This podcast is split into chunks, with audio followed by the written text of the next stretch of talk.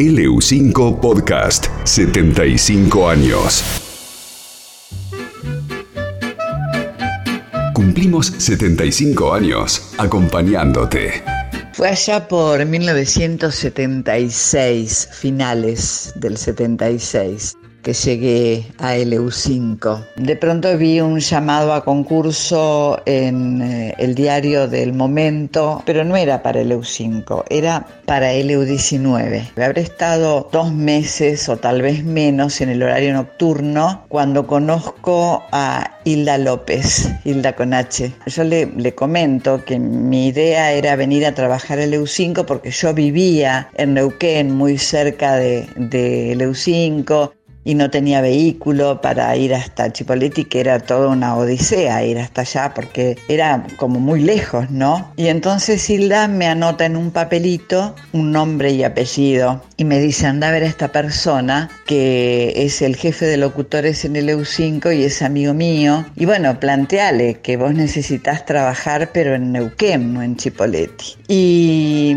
ella fue la que me mandó el EU5, así llegué al EU5. El nombre que anotó en el papelito era el de Osvaldo Arabarco. Aquella lejana Norpatagonia, en el tiempo, distante. Quien con los años fue mi entrañable amigo, muy, muy, muy amigo.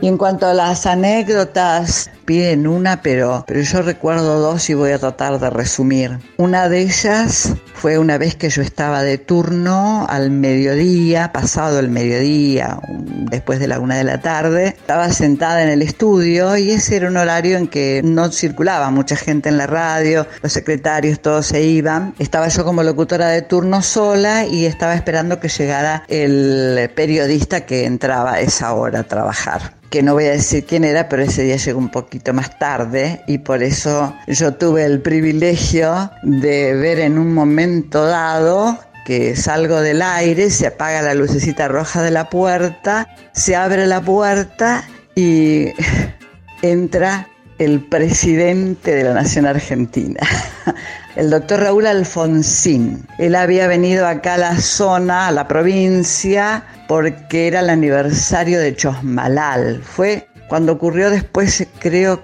una persona de Cultural le dijo, tenemos hambre, presidente, y él le respondió, a vos no te va tan mal, gordito, ¿no? Recordarán todos aquello. Entonces ya estaba en Neuquén, estaba almorzando en un restaurante enfrente de la radio. El doctor Alfonsín salió del restaurante. A mí después me contaron que salió a fumar un cigarrillo, solo, ¿eh? porque en ese tiempo no había, no era como ahora aparte la, la humildad de él, todos la conocimos, vio el cartel de EU5 enfrente, cruzó la calle, entró a la radio y como no había nadie adelante, entró por la puerta del costado de la calle Santa Fe, entró y abrió la puerta y entró y me estiró la mano y yo me paré.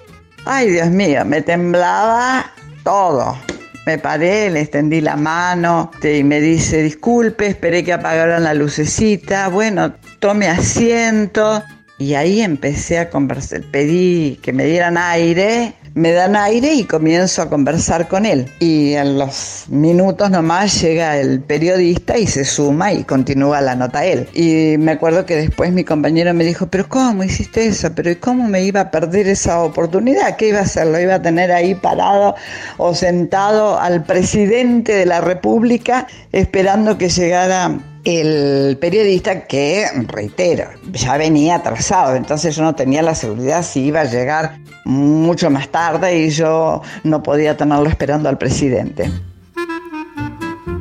La otra anécdota es, es linda también, tiene que ver con que todos los años, yo hice durante 20 años la Navidad, la fiesta de Navidad, el programa especial de Navidad durante 20 años continuados. Y todos los años a las 12 de la noche, el 24 de diciembre, llegaba un Papá Noel con todo, un Papá Noel gordo, con su barba blanca y con una bolsa llena de cosas. Todas las noches lo esperábamos, pero nunca supimos quién era. Eh, vino un año, dos años, tres años, el cuarto año, el quinto año, de pronto no vino más. Uy, dijimos nosotros, ¿quién sería este hombre? ¿Qué le habrá pasado? ¿Se habrá muerto? Qué raro que no vino nunca más. Él tenía un R12 y después que se iba de la radio iba a recorrer los barrios regalando caramelos a los chicos, pero siempre venía la radio y ahí anunciamos que estaba el Papá Noel y que iba a salir por los barrios. Bueno, pasaron los años y un día yo voy a dar clase.